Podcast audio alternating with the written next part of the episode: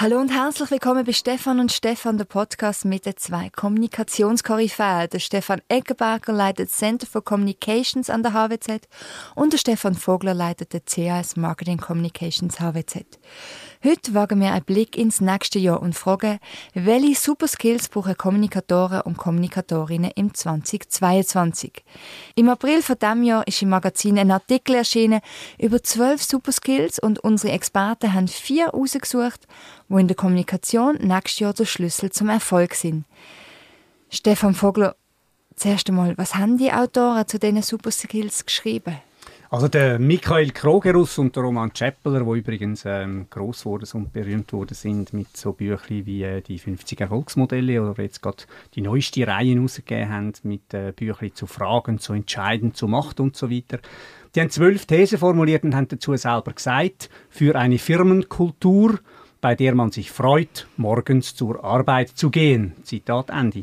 Also etwas, wo wir alle zusammen wünschen uns, wo, wo uns allen zusammen eigentlich gut Gutes tun dann wer will nicht schon gern am Morgen gern zur Arbeit gehen. Ähm, der Hintergrund dazu haben sie wie folgt formuliert. Wir verbringen mehr als die Hälfte unseres Lebens mit Erwerbs- und Sorgearbeit. Wie wäre es, wenn wir versuchen würden, das Beste daraus zu machen?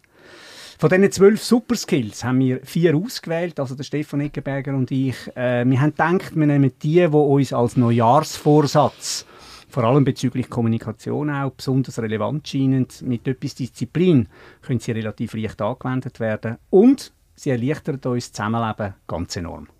Stefan Eckenberger, was ist denn der erste Superskills, der uns hilft, ins neue Jahr zu starten?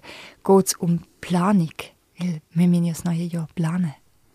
Ja, wer jetzt neue Jahr plant, ist ja relativ spät dran.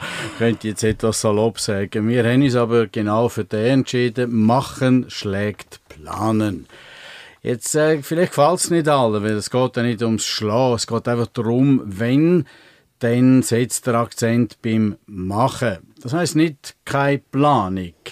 Planung heisst denken, heisst vorausdenken, durchdenken, andenken, querdenken, genau denken. Und das braucht's. Aber am Schluss vom Tag werden wir am Umsetzen gemessen. Und gerade in der Kommunikation, wo wir ja dann oft Stereotypen hören, wie, ja, schön geredet und schön haben wir darüber diskutiert und so weiter. Wir werden, wie heißt so schön, an ihren Taten werdet ihr sie erkennen oder wahrnehmen oder werden sie wirken. Und deshalb sind wir klar, für machen schlägt planen ist nicht ein Ausschliessen, heißt es braucht geistige Vorwegnahme vom zukünftigen Tun oder Lassen, Varianten, Szenarien, aber dann mach's.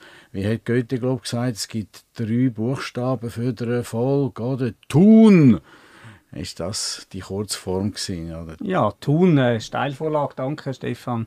Äh, das ist Steilvorlage. Macherinnen, Macher zeichnen sich dadurch aus, äh, dass sie oder er abpackt, etwas äh, anfängt umzusetzen, statt ellenlang und leider manchmal auch bis zur Perfektion zu planen. Ein Plan allein, das wissen wir alle, bewegt und bewirkt aber nein, gar nichts. Und schon gar nicht in der Kommunikation. Der Plan sieht niemand. Was zählt, ist einzig und allein das, was man von einer Marke oder von einem Unternehmen sieht und hört.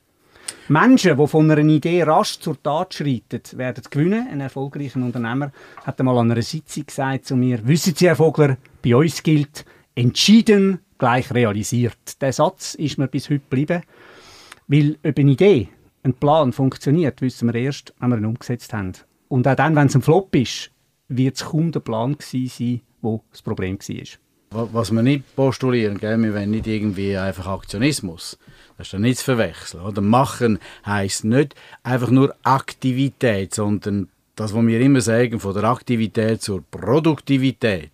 Also das ist eine entscheidende Finesse noch oder, oder, oder Feinfühligkeit in der Betrachtung. Es geht nicht einfach um das Umzwirbeln, oder?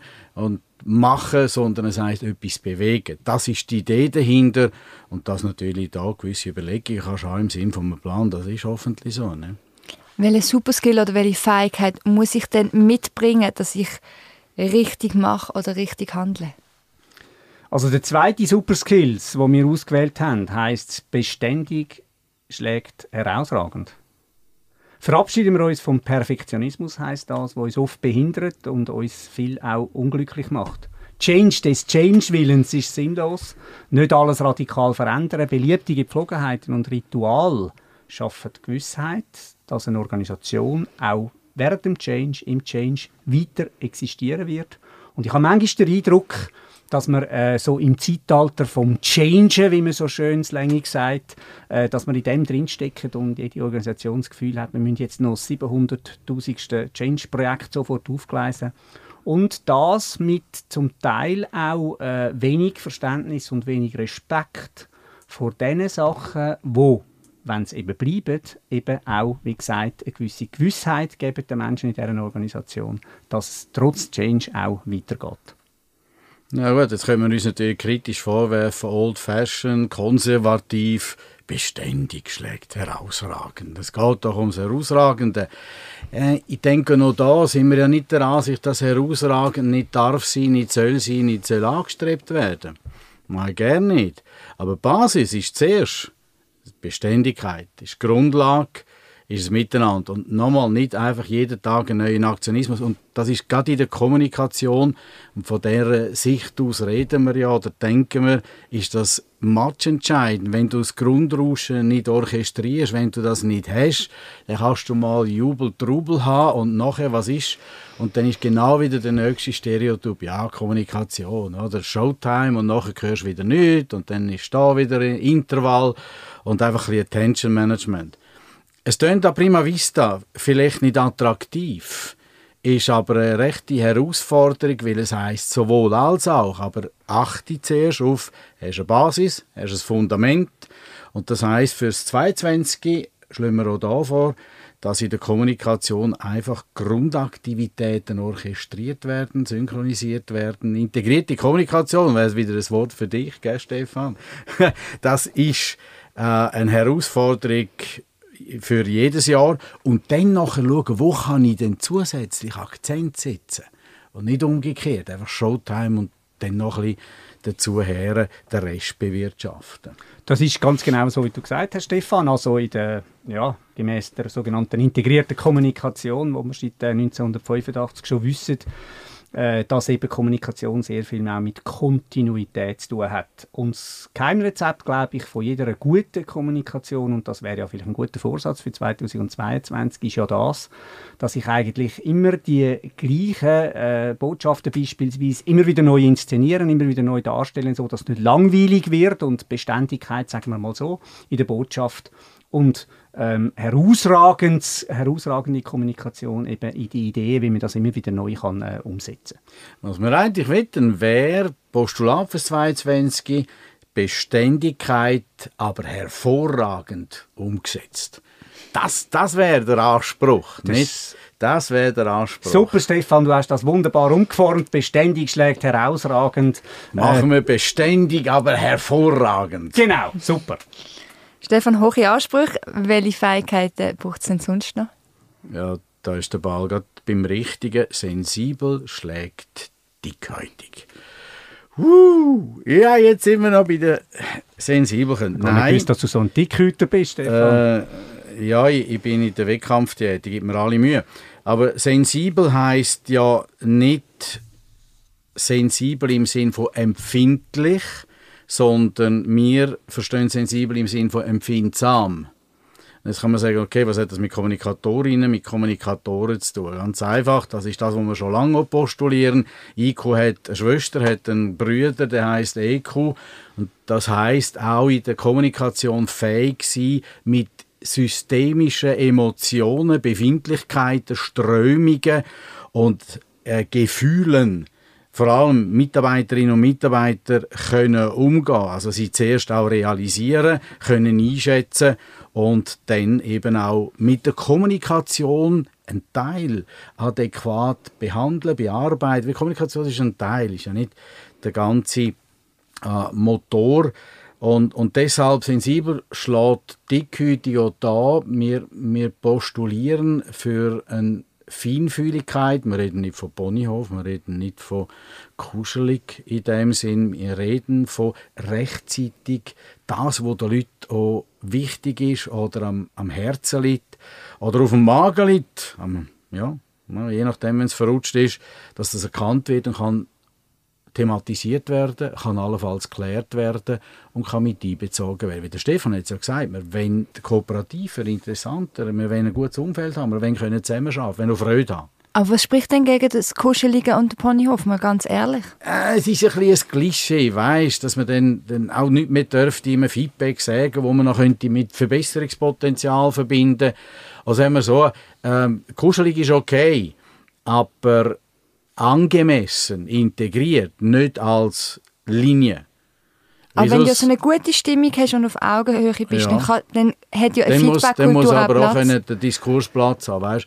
Der muss auch Platz haben, dass du mir sagst, hey, Stefan, nachher unter vier Augen, das und das und ich sehe da noch den Ansatz, den man könnte wählen, ohne dass ich dann gerade einen dicken Hals bekomme oder irgendwie Rhythmusstörungen habe. Also kuschelig impliziert manchmal bei vielen Leuten, es, es ist alles schön, alles rosarote Brille. Und blauäugig sind wir auch im 22 nicht unterwegs. Wir sind hoffentlich zentriert und geerdet unterwegs. Und das heißt dann eben, die Feinfühligkeit in der Situation können einsetzen und in der Kommunikation dann auch das nutzen bzw. einfließen lassen. Das ist noch recht anspruchsvoll, gell? Ich glaube, die Empfindsamkeit, die du da ansprichst, die hat natürlich vor allem mit der persönlichen Kommunikation oder ich sage jetzt einfach mal im Zusammenleben unter den Menschen eine ganz wichtige Funktion. Wenn ich es nicht verstehe, die Menschen dort abholen, wo sie sind. Und das muss ich zuerst herausfinden und dort braucht es ein bisschen Sensibilität und Empfindsamkeit dafür. Äh, dann werde ich sie nicht erreichen. Und das gilt einerseits in der persönlichen Kommunikation, in der Führung sowieso. Ich halte eine Empfindsamkeit und eine gewisse, ja, kann man durchaus sagen, Sensibilität als eine der wichtigsten äh, Führungsfähigkeiten, die man muss haben, wenn man äh, Menschen will äh, und soll oder allenfalls auch muss führen. Das Zweite ist für jetzt 2022 wieder ganz konkret für Kommunikation. Was mir in den Sinn kommt bei Sensibilität heißt auch dann, wenn wir ein Kommunikationskonzept zum Beispiel realisiert haben oder wenn schon Maßnahmen erschienen sind, auch dann ganz groß die Augen auf, die Ohren auf und versuchen herauszufinden, wie kommt das an. Wir müssen auch äh, den Mut haben, allenfalls etwas, das nicht so ankommt, wie wir es eigentlich gedacht hätten. Und da, dazu braucht es wieder Sensibilität. Wir müssen den Mut haben, dass wir es korrigieren, dass wir unter Umständen etwas zurückziehen, dass wir nochmal etwas nachschieben, allenfalls in der Kommunikation. Das Sensible, das Können zulassen, das Können sich einfühlen, geht auch nur dann, wenn man selber sehr resilient ist uns auch ein bisschen abgrenzen kann. Ja, sonst belastet es dich, beziehungsweise dann ist es nicht nur eine Belastung, dann ist es eine Überlastung ich denke, es ist auch da, es ist kein Widerspruch. Ich meine, die beiden haben das natürlich äh, ganz charmant und plakativ verpackt, sensibel schlägt dickhäutig, sondern heißt die richtige Kombination. Manchmal braucht so etwas eine dickere Haut. Das ist sehr sinnvoll. Wie du sagst, Lea, wenn ich selber ja nicht zentriert bin und mit x Baustellen unterwegs bin und dann kommt noch diverses von der Belegschaft an mich her, dann, dann kann das wirklich dann zusätzlich belastend sein. Was ja auch nicht meine ist, wir in der Kommunikation, wir sind ja nicht therapeutisch unterwegs, oder? Und es geht ja nicht plötzlich darum, dass wir jetzt überall mit jedem Einzelgespräch führen. Je nach Größe der Unternehmung kannst du das auch nicht. Und dann ist das, was der Stefan sagt, wir als Kommunikatorinnen und Kommunikatoren schauen, wo haben wir äh, die anderen würden sagen Touchpoints und wir sagen, wo, haben wir, wo, wo können wir den Puls fühlen? Wer sagt uns noch, wenn es eine, eine größere Firma ist, was denn wirklich jetzt für eine Strömung ist oder für eine Stimmung ist? Und der zweite Punkt, den du gesagt hast, ohne, ohne Führung kommt mir überhaupt keine Wirkung entfalten. Also irgendwie als Kommunikatoren aus dem Elfenbeinturm dann sagen, fröhliches 2022. Ja, das greift dann nicht lang. Das bedeutet auch da einmal mehr ein, ein, ein Aufruf als, als Mittelmanagement, beziehungsweise eine ein klare Aussage, das Mittelmanagement ist matchentscheidend. Das ist gerade ähm, spannend, wie du gesagt ja, über hast. Über das läuft oder? Wenn, ja. wenn die das nicht können weiter und auch nicht verstehen oder denken, das spielt keine Rolle, dann lebt es nicht im, im Alltag mhm. miteinander. Du hast jetzt gerade die befohlene Fröhlichkeit oder, ja. Ähm, äh, vorher erwähnt. Äh, da fällt mir gerade etwas ein, was ich äh, kürzlich gelesen habe von einem Marketingleiter äh, von der UBS. Oder? Der hat mal gesagt, als Marke musst du so stark sein, dass du auch mal Verletzlichkeit zeigen kannst. Also da sind wir wieder genau bei dem Thema. Sensibilität geht natürlich mit einer gewissen ähm, ähm, äh, vielleicht Dickhütigkeit, wie es äh, Krogerus und Chapman so schön formuliert, oder vielleicht einfach schlichtweg mit einem gesunden Selbstbewusstsein überein.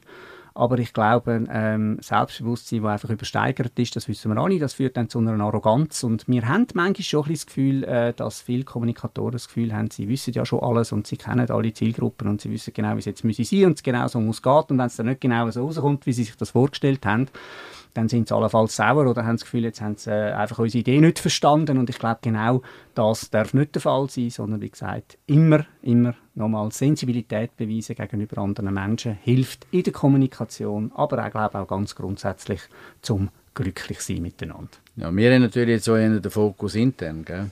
wie du am Eingangs ja gesagt hast, es geht, es geht um Zusammenarbeit. Und, und Zusammenarbeit darf Freude machen. So eine schöne Überleitung in die vierte Fähigkeit. Wer möchte? Ja, also die Fähigkeit, die vierte, äh, die ist urmenschlich. Wir erleben sie immer wieder. Sie fängt schon am Morgen an, manchmal, mit der Begrüßung im Büro oder, oder am Bildschirm, wenn wir uns ja heute äh, vor allem auch online treffen. Sie ist hoch ansteckend und sie lautet gut gelaunt schlägt schlecht gelaunt. Also ganz einfach, oder? Das, was wir ausstrahlen, das kommt zurück. Wie heißt es so schön? Wie man in den Wald ruft, so tönt es zurück. Der Stefan Eckenberger und ich sind kürzlich an einer internen Weiterbildung und haben ein wunderschönes Video gesehen, äh, wo vielleicht andere auch schon gesehen haben, wo da Zuhörerinnen oder Zuhörer sind. Äh, fängt an von einem äh, jungen Menschen, der mit dem Kopfhörer an seinem Handy ist in der U-Bahn und sich äh, äh, fürchterlich lachen. Also fürchterlich ist schon mal das falsche Wort, natürlich positiv gemeint.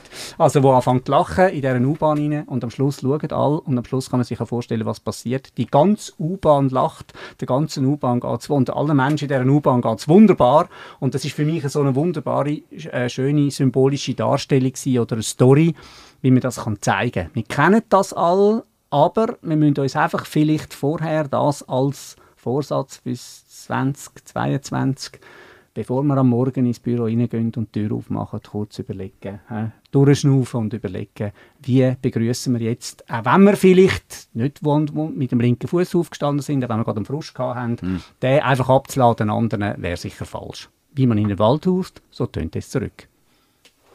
Stefan Eggenberger, wachst du jeden Morgen fröhlich auf? Das ist jetzt eine, schwierige Frage. Grundsätzlich, ja, ich bin ein Morgenmensch. Nein, ich bin ein Lerchen und ein Eule. Das macht das Leben schwierig. Da musst sehr äh, diszipliniert mit den eigenen Ressourcen umgehen. Ich bin am Denken, gewesen, was der Stefan gesagt hat. Was, was wir ja nicht wollen, ist irgendwie einfach sagen, Sauglattismus ist jetzt für 22 Jahre gesagt oder irgendwie einfach, dass man dann gewisse ernsthafte Probleme, Herausforderungen und und und einfach kann bewältigen oder stemmen, wenn man da lustig unterwegs ist. Das hat er noch nicht gesagt. Er hat gesagt, es ist wie ein Mindset. Und, und ich bin echt mal überrascht gewesen, am Morgen, wo ich an einer Person vorbeigelaufen bin. Ich habe gesagt, guten Morgen. Und sie hat mich angeschaut, schlechter Morgen. Und ich habe mir vorher noch gerne überlegt, dass du das überhaupt kannst sagen, oder? Aber ich habe den schweren Eindruck, es war schon so gemeint. Gewesen. Es hat äh, äh, ziemlich viel glaub, belastet und, und da ist der Punkt, und du hast Resilienz vorher erwähnt. Ich meine, wenn wir das anschauen im Sinn wirklich von Aktivität soll Produktivität sein und das in einem konstruktiven Kontext, dann, dann hat das da gut gelaunt, schlägt schlecht gelaunt, hat, hat eine starke Verbindung zur Resilienz, weil, Resilienz heißt dann, es bellt alles ab mir ab. Und, und ich empfinde nichts in dem Sinn, sondern ich kann noch mit schwierigen Situationen einigermaßen stabil umgehen. Es rührt mich nicht gerade aus der Bahn, es kann mich schütteln. Und da sind wir auch wieder beim Thema gut gelaunt, obwohl dann die Führungskräfte ja im 2022 nicht genau wissen, eventuell, wo es hingeht. Was kommt denn noch? Werden wir vielleicht von einer globalen Pandemie übersteuert, situativ, die Herausforderungen, die da sind.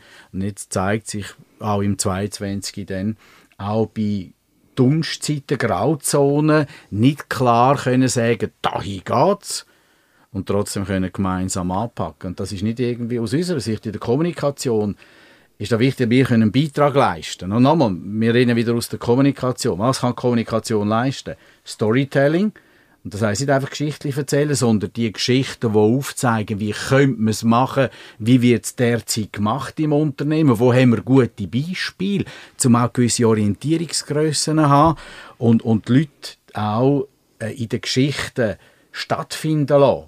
Und dann ist es wieder greifbar. Und dann können sie es einordnen untereinander, insbesondere ja im Zusammenhang von der Zusammenarbeit und, und den verschiedensten Bereich Organisationseinheiten. Ja, und ich glaube, die Kommunikation äh, ist ja dann am besten, wenn sie uns eben auch ein kleines äh, Schmunzeln dann allenfalls gibt, oder? Wenn sie äh, allenfalls auch Humor verbreitet, im richtigen Zeitpunkt, in der richtigen Dosis kann Humor ähm, ähm, super gut wirken, oder? Wir kennen auch all die elenden Sitzungen, oder? Wo man richtig spürt, dass äh, kollektiv schlechte Laune herrscht. Äh, und wenn dort im richtigen Zeitpunkt dann der eine mal ein gutes Bonmot äh, gibt, dann tut das sofort erheitern und äh, macht die ganze Situation in dem Sinn sehr viel einfacher. Es ist allerdings so, dass der Humor jetzt gerade in der Kommunikation immer sehr schwierig ist in der Anwendung, oder? Es gibt, äh, der Schuss geht dann manchmal auch hinten raus. Machen schlägt planen, beständig schlägt herausragend, sensibel schlägt dickhäutig und gut gelaunt schlecht, schlecht gelaunt. Wir wünschen euch daheim ganz, ganz schöne Weihnachten und ein erfolgreiches 2022.